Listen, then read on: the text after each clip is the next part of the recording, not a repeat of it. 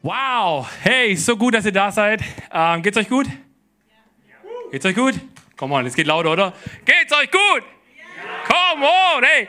Ähm, wir haben vorhin gesehen, dass wir, oder ich sehe es gerade hier vorne für die, die das nicht wissen, da haben wir einen Monitor, wo äh, die Chats äh, drauf sind von unserem YouTube-Livestream. Wir sind ja eine Church, die nicht nur hier vor Ort sich trifft, sondern wir sind heute ein bisschen Corona geplagt. Wir haben, glaube ich, locker zehn Leute, die gerade irgendwie äh, entweder krank, Quarantäne oder sonst irgendwie unterwegs sind. Deswegen lass uns doch genau diese Leute gerade, weil ich sehe, dass mindestens zwei oder beziehungsweise vier davon online sind, ähm, Lass denen doch mal einen richtig fetten Applaus geben. Einfach zu sagen, hey, Church Family ist nicht nur hier vor Ort, sondern auch zu Hause am Stream. So gut, dass ihr da seid. Komm mal, lass uns mal kurz laut werden für unsere Church. Und auch wenn du am Podcast dabei bist, am Stream dabei bist und das nachher irgendwie nachhörst, herzlich willkommen zum vorletzten Sonntag unserer ziemlich genialen Predigtreihe Gefährliche Gebete.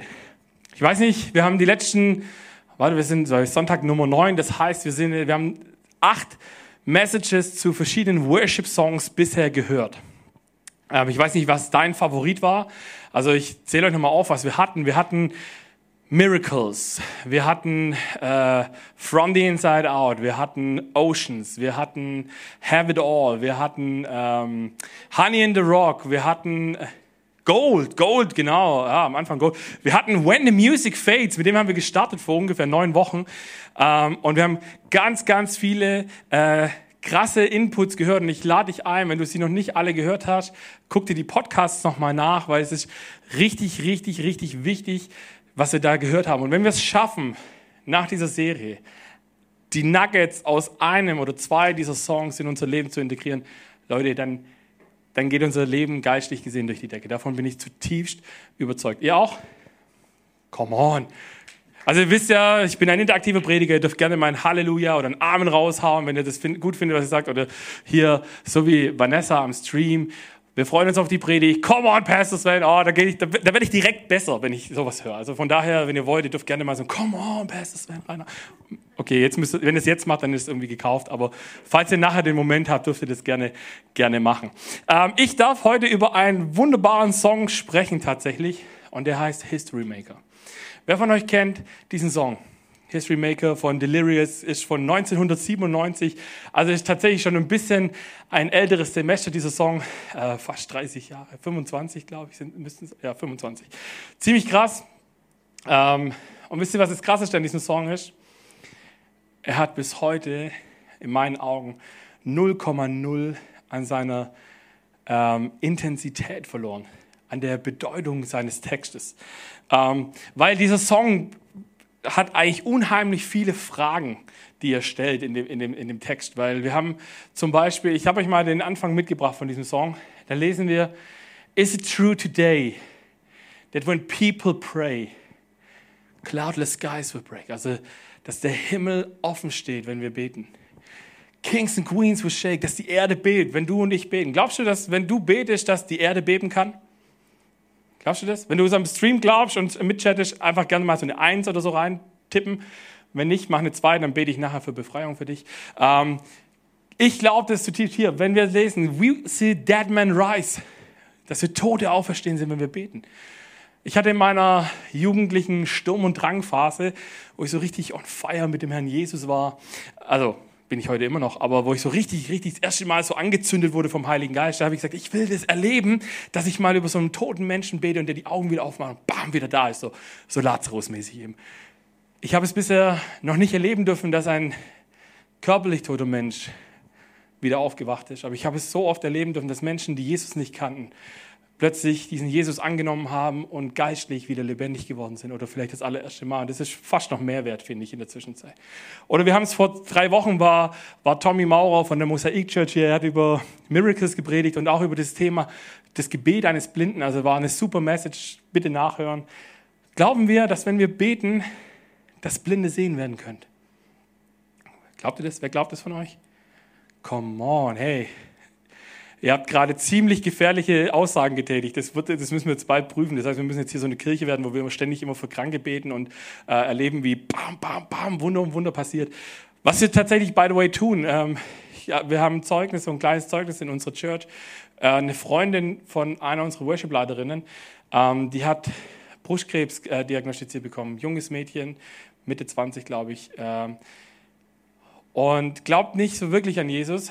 Korrigiere mich, Vanessa, wenn es anders ist. Aber auf jeden Fall steht sie da. Und, und Vanessa hat gesagt, komm, ich bringe es in meine Church mit rein. Wir beten dafür und wir beten und wir beten. Und Vanessa postet immer wieder so Updates rein in unsere WhatsApp-Gruppe, wo dann plötzlich kommt, hey, ähm, die Ärzte haben, äh, haben entdeckt, dass es besser geworden ist und ähm, Heilung passiert ist und, und lauter so Zeug. Und, diese, und das ist das, worum es geht.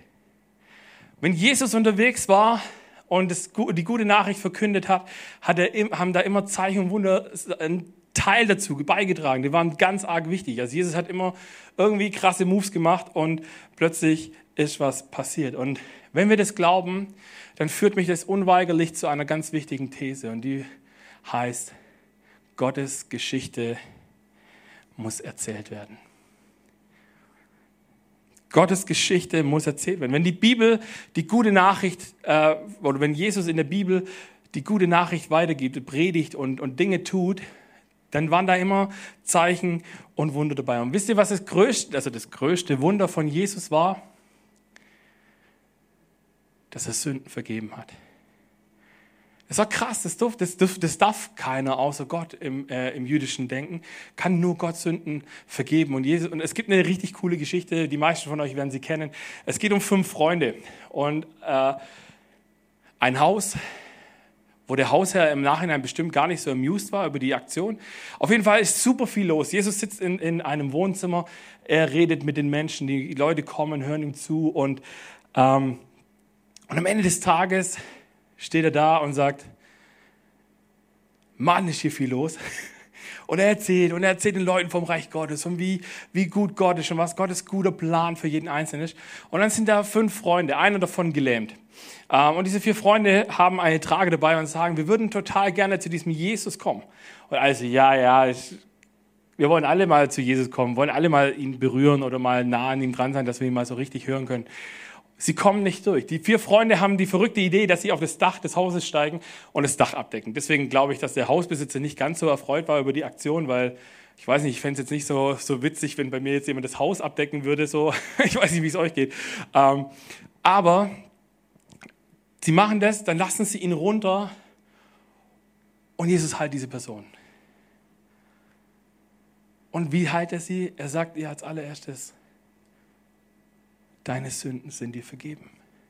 Und dann kommen die Pharisäer und Schriftgelehrten, das äh, Establishment der, der damaligen Zeit und sagt, das kannst du nicht machen, Jesus. Also, wer bist du denn? Blasphemie, haben sie geschrien. Gotteslästerung. Weil nur Gott kann Sünden vergeben. Und dann, und das finde ich so cool an dieser Geschichte, dann sagt Jesus folgendes in Markus 2, Vers 9.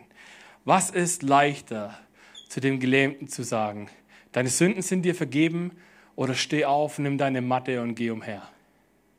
Doch ihr sollt wissen, dass der Menschensohn die Vollmacht hat, hier auf der Erde Sünden zu vergeben. Und er wandte sich zu den Gelähmten und sagte, ich befehle dir, steh auf, nimm deine Matte und geh nach Hause. Und der Typ steht auf und läuft weg, kann plötzlich wieder gehen. Die Bibel sagt, erzählt nicht, wie lange er gelähmt war. Wahrscheinlich war er sein Leben lang gelähmt. Und jetzt kommt eine Nummer an, diese, an der Geschichte, die ich richtig krass finde. Nämlich, was glaubt ihr, ihr dürft jetzt gerne mal reinrufen und im Chat dürft ihr auch gerne mal eine Zahl reinschreiben. Was glaubt ihr, wie viele Tage hat er von dieser Geschichte erzählt, dieser gelähmte Mann? Sein Leben lang. Das glaube ich zutiefst auch. Was glaubt ihr, die Leute, die drumherum standen, wie lange die diese Geschichte erzählen oder erzählt haben? Vermutlich genauso lang. Hey, stell dir das mal vor. Ich weiß nicht, ob du das schon mal erlebt hast, dass du, ähm, dass du gesehen hast, wie, äh, wie für jemanden gebetet wurde, der danach wieder gesund war. Ich habe schon ganz viele krasse Stories erleben dürfen, wo, äh, wo Gott mich gebraucht hatte, für Menschen zu beten, die danach, was, äh, die danach befreit waren von irgendwelchen Krankheiten. Und das ist mega krass zu sehen, weil du merkst einfach, du kannst überhaupt nichts tun. Du, du, du, du blabberst so ein paar Worte dahin und sagst, Jesus, ich hoffe, jetzt bist irgendwie du am Start, ne? weil es wird schon peinlich für dich, wenn ich jetzt bete und äh, es passiert nichts. Und das Witzige ist, dass ganz oft Jesus sagt, ich lasse mich nicht lumpen, ich mache dann schon irgendwas. Ich weiß nicht, ob du das schon mal erlebt hast. Was in diesen Menschen passiert, wenn plötzlich Beine nachwachsen, so ein bisschen, wenn man so komisch gegangen ist. Oder, oder wenn, wenn Krebs verschwindet durch Gebet, weil die Ärzte sagen, durch Medikamente geht es nicht mehr. Das sind alles Dinge, das sind nur Ausschnitte, die ich, die ich erleben durfte, die ich, ähm, von denen ich auch immer wieder erzähle. Und deswegen ist die Frage, was ist die Geschichte, die Gott mit dir schon geschrieben hat? Ich glaube, jeder von uns, der hier sitzt oder auch jeder, der im Livestream ist, ähm, okay, vielleicht bist du gerade heute hier reingestolpert und weißt überhaupt nicht, wo du hier gelandet bist und denkst, was ist das für ein verrückter Dude da vorne mit seinem roten T-Shirt? Wovon redet der? Dann ist es gut, dass du da bist, weil ich glaube, dass Gott heute mit dir Geschichte schreiben will.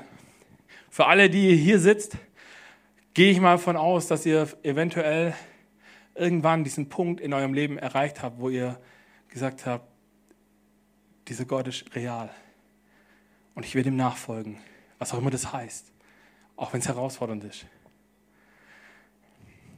Einige von euch kennen meine Geschichte. Ähm, ich erzähle sie euch trotzdem mal, weil vielleicht der eine oder andere sie nicht so ganz kennt. Äh, meine Mom, die zufällig auch heute äh, oben steht und euch an der Kaffeebar bedient nachher, ähm, hat vor ziemlich genau 20 Jahren, 21 Jahren, mit 36 Jahren die Diagnose Bauchspeicheldrüsenkrebs im Endstadium bekommen. Ähm, Kindskopf, großer Tumor, gestreut, Überlebenschance 0,5 Prozent. Und es war krass, ich war elf Jahre alt.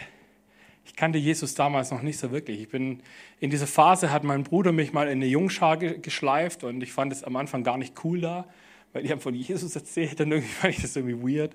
Und ich bin eigentlich nur wieder hingegangen, weil man dort coole Spiele gespielt hat. Äh, deswegen habe ich gesagt, ich will gerne eine Kirche haben, wo wir auch coole Kids Church haben, einfach nur, weil ich glaube, dass über Spiele Jesus plötzlich für Kinder mega erfahrbar wird und sie richtig krass ähm, ja, voll den Unterschied machen können plötzlich. Wenn Kinder, ich weiß nicht, ob ich das schon mal erlebt habe, wenn Kinder in Familien gläubig werden, wo vielleicht Eltern gar nicht so mit Jesus unterwegs sind, dann passiert plötzlich was bei diesen Eltern, da kenne ich euch auch, mal an einer anderen Stelle äh, krasse Geschichten erzählen von Bekannten von mir, wo, wo der Vater total dagegen war.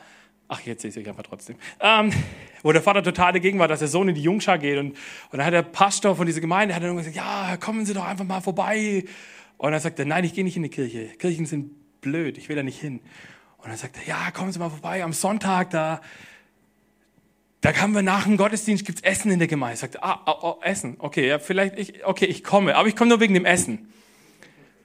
Und er geht hin zu diesem Gottesdienst und, und hat sich hingesetzt und gesagt, die können mich alle mal an meinem Allerwertesten lecken, weil ich sitze hier nur, weil ich nachher das Essen haben will. Und vorne war ein Guest Speaker da an diesem Sonntag und der hat eine Story erzählt und sagt, hey, wenn du heute hier bist und du kennst Jesus nicht, dann heb deine Hand. Und er sagt, jetzt bin ich mal gespannt, welcher Idiot da jetzt die Hand hebt. Und wie er anfängt, sich umzugucken, sagt, erzählt, hat er das erzählt, ist er plötzlich wie an der Schnur hochgezogen worden und stand plötzlich als einziger bei 100 Leuten irgendwie da und dachte so, und, und dachte sich in seinem Kopf immer noch so, ich bin gespannt, welcher Idiot da aufsteht. Oh, verdammt.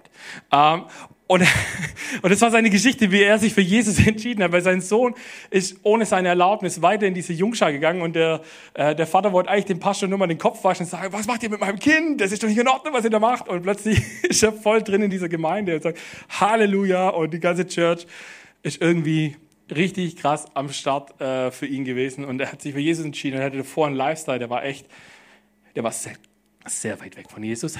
Ähm, und heute ist er Worshipper und, und, und, spielt, äh, äh, spielt Gitarre, singt, schreibt Lieder für Jesus. Richtig, richtig heftig. Ähm, und das ist das, was ist deine Geschichte mit Jesus? Vielleicht bist du jemand, der sagt, boah, ich habe voll die krasse Geschichte mit Jesus, Drogen und ah ja, Jesus hat mich von den Drogen befreit. Vielleicht bist du so der Typ, der sagt, ja, ich habe eigentlich gar keine coole Geschichte mit Jesus. Es war irgendwie schon immer da und ich war so Jungschar und Kinderkirche und irgendwie hat man es halt mitgemacht und plötzlich war so dieser Tag, wo man gesagt hat, ja, bin halt mal mit dabei. Vielleicht, egal was deine Geschichte ist, du hast irgendwann diesen Moment, glaube ich, gehabt und deswegen ist es so wichtig, dass wir uns Gedanken machen, was ist unsere Geschichte? Weil ich glaube, Gott will, dass wir unsere Geschichte erzählen.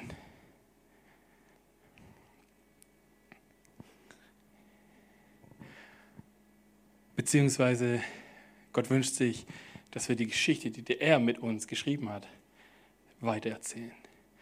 Weil wisst ihr, wenn wir das nicht machen, dann passiert Folgendes. Ähm, es gibt eine meiner Lieblingspassagen in der Bibel, die steht in Lukas 19, Vers 40. Da, da, da heißt es, doch Jesus gab ihnen zur Antwort, ich sage euch, wenn sie schweigen, werden die Steine schreien. Ich liebe diese Geschichte. Das ist kurz vor Ostern. Und Jesus setzt sich auf so einen ähm, Esel drauf. Die Leute werfen ihre Klamotten auf die Straße, damit er da drüber reiten kann. Und alle jubeln ihm zu, weil sie erkannt haben, wer Jesus ist und was seine, was seine Rolle plötzlich in der, in der Weltgeschichte ist. Und dann kommen die Pharisäer mal wieder und sagen, Jesus, sag doch mal deinen Jüngern, dass sie ruhig sein sollen. Das ist nicht in Ordnung, dass sie dich anbeten und so laut sind und dich zum König ausrufen. Aber wisst ihr warum? Wenn wir uns ganz kurz, äh, ich bin kein Pharisäer-Fan, aber wenn wir uns ganz kurz in ihre Situation hineinversetzen, können wir so ein bisschen nachvollziehen, warum. Weil zu diesem Zeitpunkt war äh, Israel von den Römern besetzt. So, und die Römer haben gesagt, das, Land gehört uns, wir sind da der Boss. Und das, was sie gemacht haben, war, sie haben einen neuen König ausgerufen, das Volk, und sagt, Jesus, du bist unser neuer König, Halleluja, wow! Und ich weiß nicht, ob ihr schon mal das miterlebt habt, wenn so ein politischer Putsch passiert. Ähm, diejenigen, die da an der Macht sind, finden das meistens nicht ganz so lustig wie diejenigen, die den Putsch durchziehen. Ähm, und die wollen es auch meistens nicht.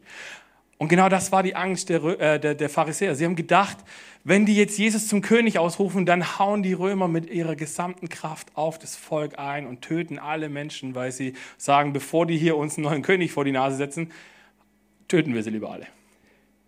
Was die Pharisäer nicht verstanden haben, war, dass Jesus kein Königreich, kein irdisches Königreich mitgebracht hat, sondern dass Jesus ein göttliches Königreich mitgebracht hat.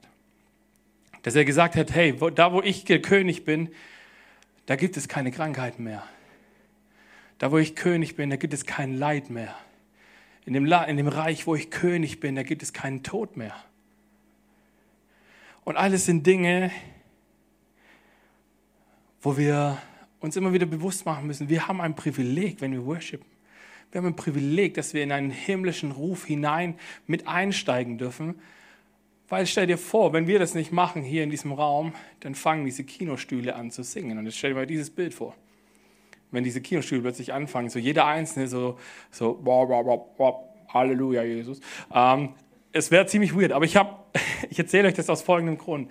Ich habe vor ungefähr zehn Jahren, zwölf Jahren, glaube ich, war es, hatte ich eine Worship-Band. Und äh, mein Herz schlägt schon immer für Ökumene-Arbeit. Also nicht nur, ich sage nicht, meine Kirche ist die einzig wahre Kirche und alle müssen hierher kommen, weil woanders gibt es kein Heil, sondern ich sage, hey, das Reich Gottes ist für mich wie eine Shopping-Mall, wo wir ganz verschiedene Arten von Kirchen brauchen, um alle Menschen zu erreichen.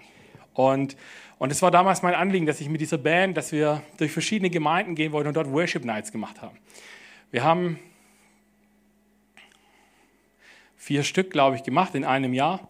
Und so die erste Worship Night, das war in meiner damaligen Heimatgemeinde, 150 Leute da, richtig krass, ging total ab. Drei Stunden Worship, wir haben nichts geplant, wir hatten alles so, damals noch so dicke Ordner, so Leitsordner, wo Songs drin waren. Ich stand auf der Bühne und habe als Worship-Leiter irgendwann den Ordner so, ja, jetzt singen wir den Song. Okay, und dann sind wir völlig weird durch, durch Tonarten gegangen. Ähm, das mache ich heute etwas professioneller. Auf jeden Fall, die zweite Worship Night war in einer anderen Gemeinde. Und da waren so 90 bis 100 Leute da. Dachte, ja gut, okay, der Raum hat nicht mehr Platz gehabt, nicht so schlimm, nächstes Mal kommen wieder mehr. Dann wurden wir eingeladen in eine Landeskirche und der Pfarrer, habe ich im Nachhinein erfahren, hat uns ungefähr so angekündigt. Ja, da kommt so eine Jugendband, also wir waren keine Jugendband, aber da kommt so eine Jugendband. Was sie genau machen, das weiß ich auch nicht so richtig.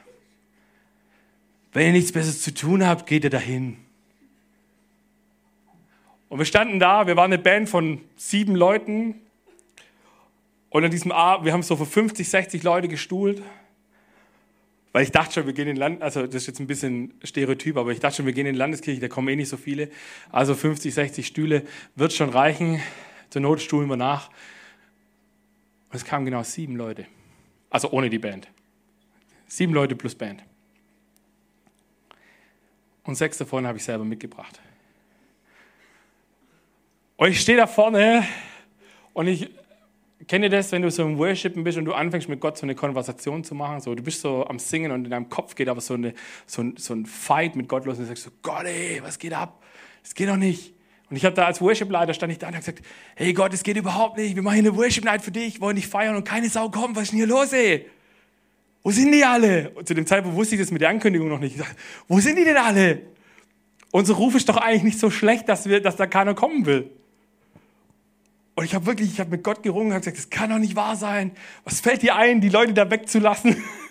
Und Gott sagt so irgendwann in, dieser, in diesem lange Zeit Monolog, sagt er, lang, sagt er irgendwann zu mir, okay Sven, jetzt halt mal die Backen. Sag ich, okay. Und dann stand ich da und dann sagt Gott, okay, es ist vollkommen egal, wie viele Menschen hier sind. Und kennt ihr diesen, diese Geschichte von, ich glaube, es ist Elisa und sein Diener, die eingekesselt sind von Tausenden von Feinden und, der Diener von Elisa sagt, ich habe, oh Gott, Elisa, hier ist so viel los, ich, wir haben keine Chance gegen die, wir kommen hier nicht lebend raus. Und Elisa sagt, okay, ich, ich bete, dass dir die geistlichen Augen geöffnet werden. Und er sieht plötzlich, wie tausende Engel um dieses Heer rumstehen. Und, sie sagen, und er sagt, wir brauchen keine Angst haben. Und ich stehe dort und Gott sagt zu mir, Sven, ich zeige dir jetzt einen Moment, was hier gerade abgeht. Und ich sage, es waren so 50, 60 Stühle, die da standen. Und er sagt, jetzt mach die Augen auf. Und ich mache die Augen auf. Und ich sehe in diesem Moment, ich kann es euch nicht richtig beschreiben, es waren lauter leuchtende Gestalten, die an jedem leeren Stuhl gesessen und gestanden und, die, und gebetet haben und Gott gefeiert haben. In diesem Moment hat es mich, ich stand so auf dieser Altarerhöhung so, und, und es hat mich beinahe von dieser Altarerhöhung wirklich weggehauen, weil ich plötzlich erkannt habe, was für eine Atmosphäre eigentlich gerade passiert. Ich, ich streite hier gerade mit Gott rum, wer, wo die Leute sind. Und Gott hat mir diese Stelle gezeigt, Lukas 19, Vers 40, wo er sagt, ich bekomme die Anbetung, die ich verdiene. Und wenn keine Menschen da sind, die mich anbeten, dann betet der Rest der Schöpfung mich an. Und das war für mich so ein eindrücklicher Moment, wo ich danach gesagt habe, hey, egal ob hier viele Leute sitzen, ob hier wenig Leute sitzen, ich weiß, dass der Herr Jesus bekommt die Anbetung, die er verdient. Und selbst wenn ich nicht singen kann, wenn ich nicht spielen kann, es gibt, dann fangen die Stühle irgendwann an zu singen und zu spielen. Und wisst ihr, meine Mom war immer bei diesen, äh, bei diesen Worship Nights mit dabei und hat gesagt, weißt du, normalerweise nimmst du deine Gitarre, spielst ein paar Akkorde und man spürt, wie sich die Atmosphäre verändert. Und bei dieser Worship Night war es sehr, sehr lange, war einfach, da war tot, da war nichts, da hat nichts, null Feeling. Die halbe Worship Night war rum bis zu diesem Moment. Und danach war es plötzlich wie wenn ein Schalter umgelegt wurde und du hast wirklich die Herrlichkeit von Gott aus der Luft herausschneiden können. Du konntest schier nicht mehr atmen.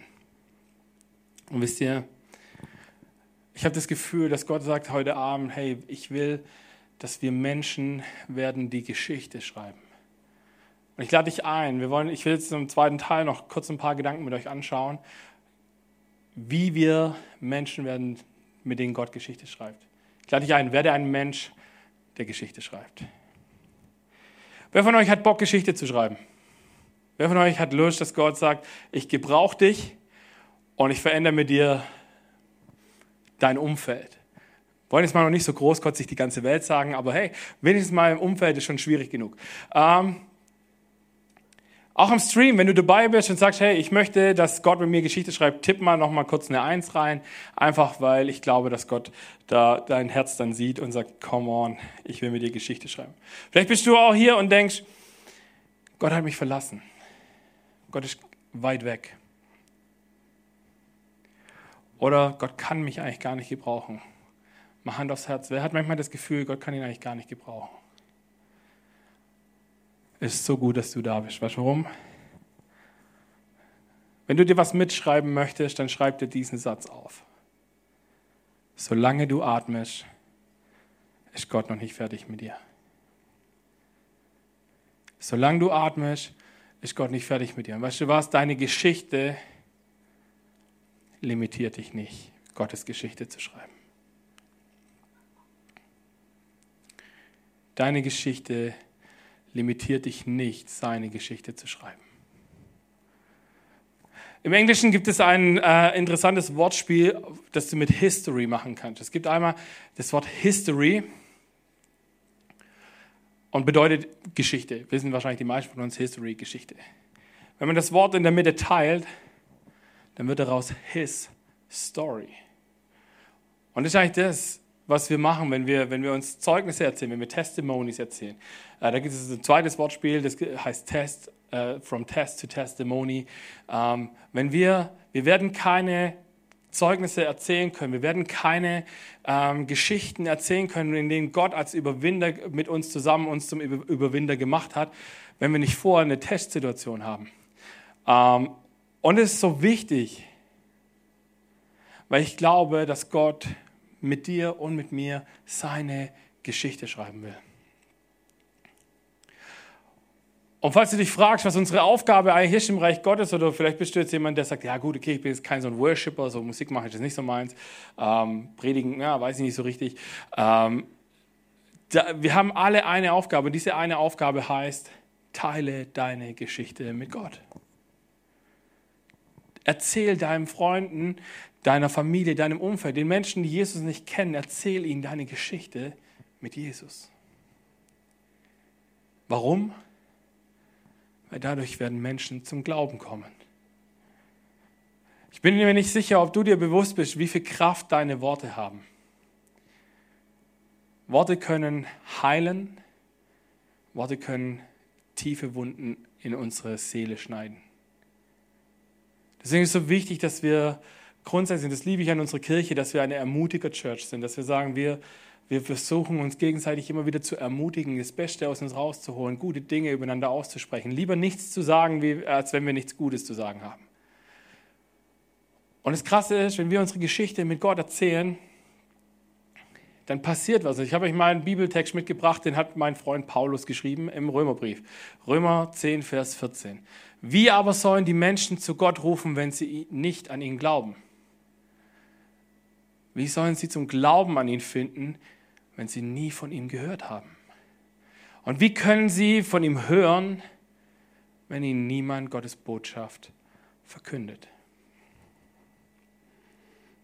Wenn wir anderen von Jesus erzählen, dann ist es unheimlich wichtig, dass wir mehr als nur ein gutes Zeugnis sind, dass wir sagen, ja, guck mal mein Leben an, hey, ich habe Jesus in meinem Leben, bei mir läuft's. Das reicht nur bedingt. Sondern wir müssen Menschen erzählen können, was ist der Unterschied in meinem Leben, weil ich Jesus habe.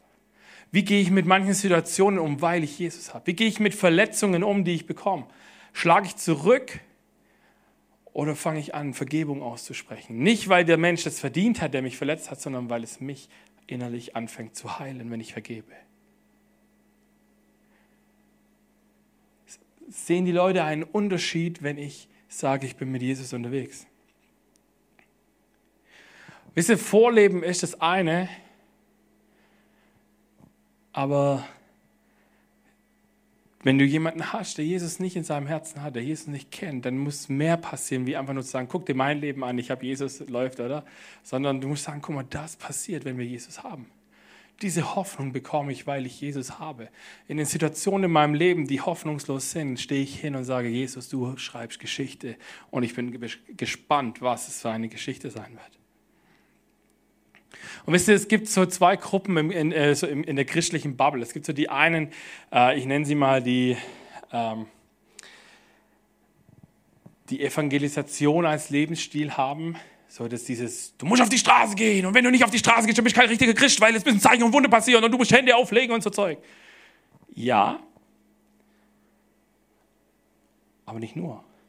Es gibt Menschen, für die ist es einfach so out of the comfort zone, dass sie das nie machen werden. Also werden sie nie Menschen für Jesus erreichen können, wenn wir sagen, nur das ist richtig. Es gibt andere, die sagen, das ist die Church. Wenn du in die Church kommst oder zu einem Event oder sowas und da erzählt einer seine Geschichte mit Jesus, das, das connectet anders bei manchen Leuten. Und das Krasse ist, es sollte nie ein Entweder-Oder sein, sondern es sollte ein Beides sein. Wenn Jesus was äh, über das Reich Gottes erzählt hat, dann waren immer Zeichen und Wunder dabei. Es war nicht, Jesus hat entweder Zeichen gemacht und Wunder und ist dann weggelaufen und hat gesagt, ha, interpretiert mal, boah, ah, ah, ah. sondern er ist immer dazugestanden und hat gesagt, warum mache ich das? Jesus ist losgegangen und hat, er wurde mal gefragt, warum erzählst du eigentlich immer Gleichnisse?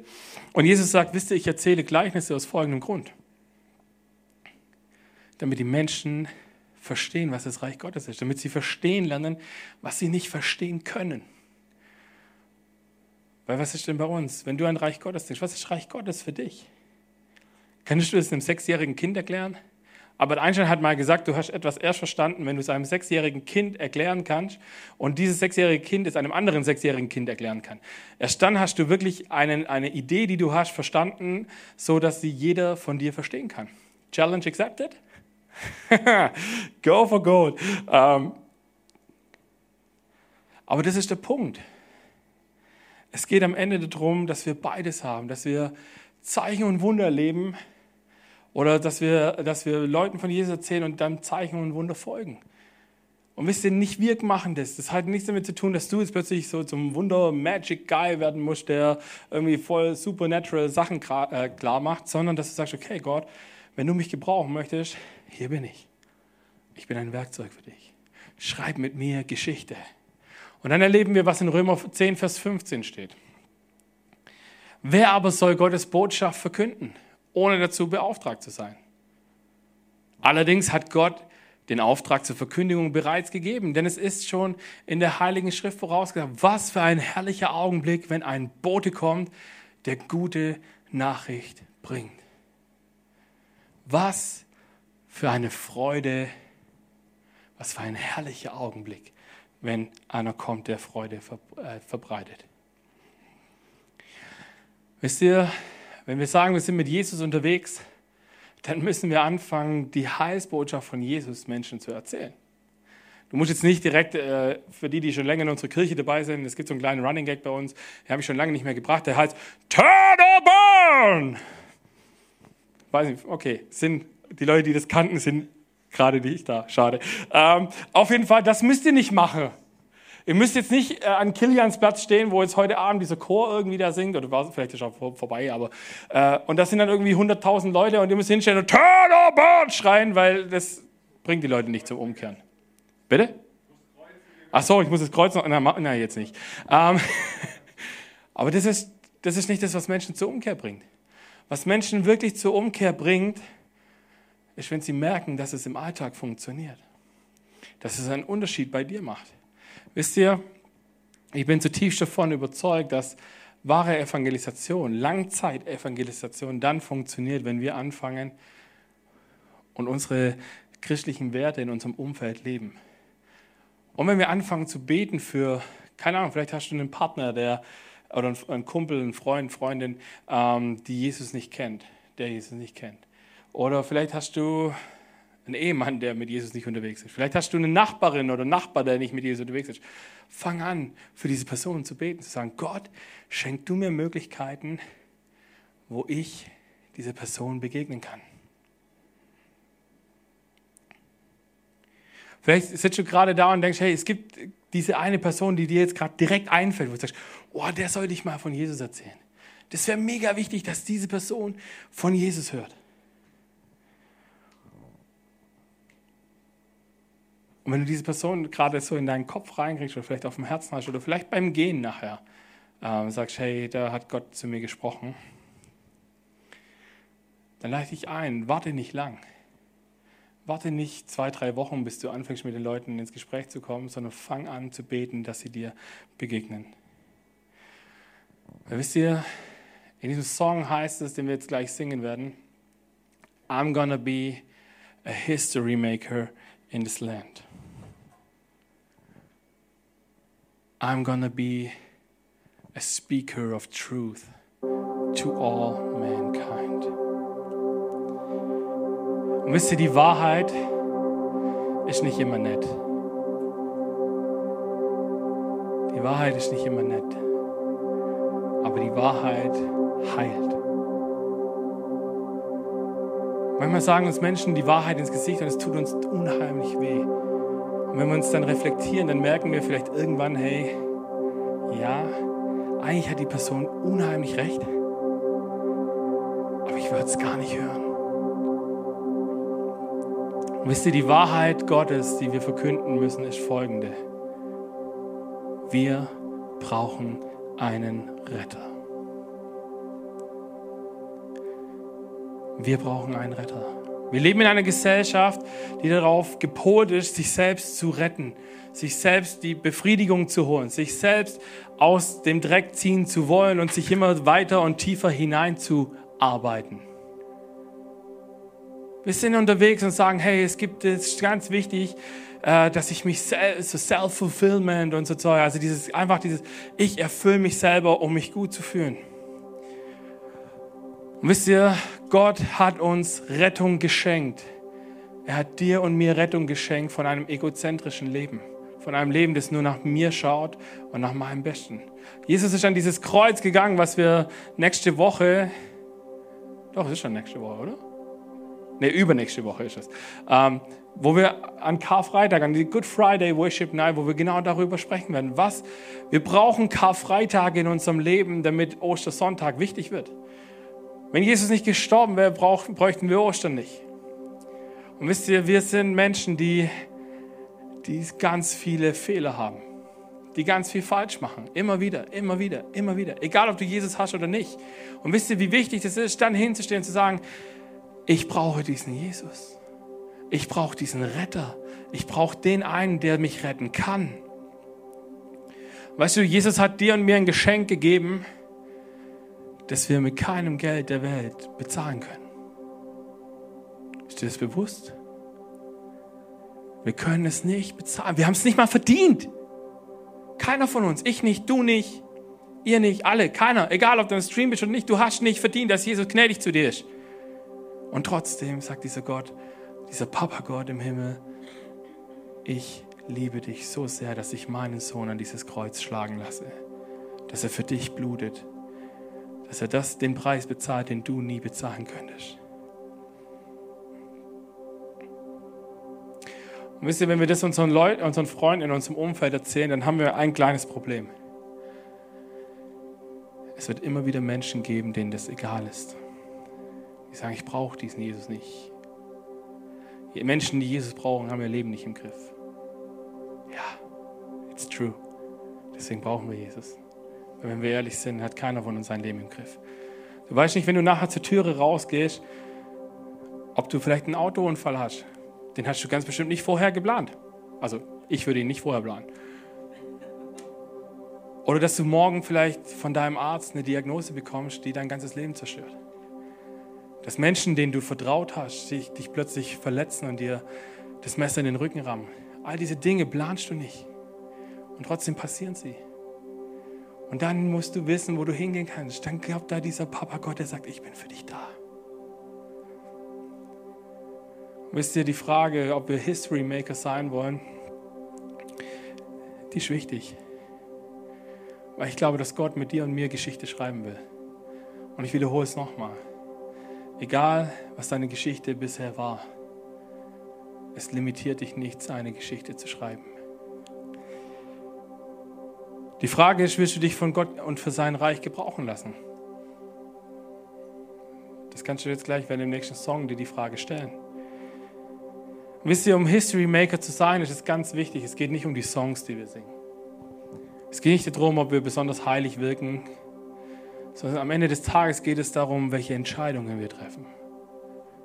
Die wichtigste ist, machen wir ernst mit Jesus. Es ist nicht nur ein Lippenbekenntnis, dass ich sage, okay, ich bin mit Jesus irgendwie unterwegs, so, sondern fangen wir an und sagen, Jesus, hier ist mein ganzes Leben. Jeder Bereich, egal wo du bist, egal wo ich bin, alles gehört dir. Es geht um die Entscheidung, wenn du dich, wenn du verheiratet bist, dass du sagst, dieser Bund, den wir schließen, der bedeutet mir was. Es geht nicht darum, das wegzuwerfen in dem Moment, wo vielleicht emotional nicht mehr alles passt, sondern wenn du Jesus in deinem Leben hast dann fängst du an zu fighten. Dann fängst du an zu sagen, es, es stimmt gerade was nicht in unserer Ehe, aber wir werfen es nicht weg, sondern wir fangen an, miteinander Jesus zu suchen und zu gucken, wo können wir wieder auf diesen Weg zusammenkommen, wo Jesus das Zentrum ist und er der Mittelpunkt von allem. Und wo wir unsere Ehe wieder zusammenschweißen, weil es ein göttliches Ding ist. History Maker zu sein bedeutet, dass ich meine Freunde anfange zu ehren, höher zu achten als mich selber. Auch das, Beziehung funktioniert nie in eine Richtung. Wenn ich jemanden höher achte, dann sollte der Gegenüber auch anfangen, mich höher zu achten, weil sonst wird es irgendwann ungesund. History Maker heißt auch, schaffe ich es, demütig zu sein vor dem König der Könige. Ich sage, Jesus, hier ist mein Stolz. Hier sind die Momente, wo ich dachte, ich kann es ohne dich besser. Bist du bereit, das herzugeben? Und dich als ein Werkzeug gebrauchen zu lassen? Dann lade ich dich ein, dann sing diesen Song mit uns, den wir jetzt gleich anstimmen werden. Und dieser Song heißt History Maker. Und ich werde nachher, während diesem Song noch mit euch beten.